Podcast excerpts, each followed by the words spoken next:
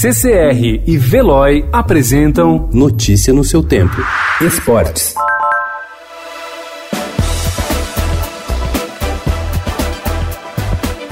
As gerações mais novas que apreciam o vôlei não conhecem Vera Mossa. Era a ponteira de talento evidente, tanto que participou da Olimpíada de Moscou antes de jogar um sul-americano adulto, com 16 anos incompletos. Filha de um recordista no atletismo, Vera brilhou no vôlei e hoje se orgulha do filho Bruninho, capitão da seleção masculina de vôlei. E o sobrinho João segue os passos. Não fazia parte dos planos de Bernardinho ter Renan como seu sucessor no comando da seleção brasileira de vôlei. Os dois são amigos, mas o ex-treinador da seleção havia preparado Roberley Leonaldo, o Rubinho, para assumir o cargo depois que o deixasse.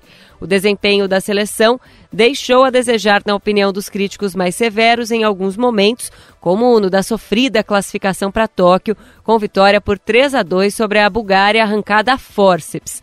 Mas a conquista da Copa do Mundo no final de 2019 no Japão despertou otimismo quanto às chances do bicampeonato olímpico.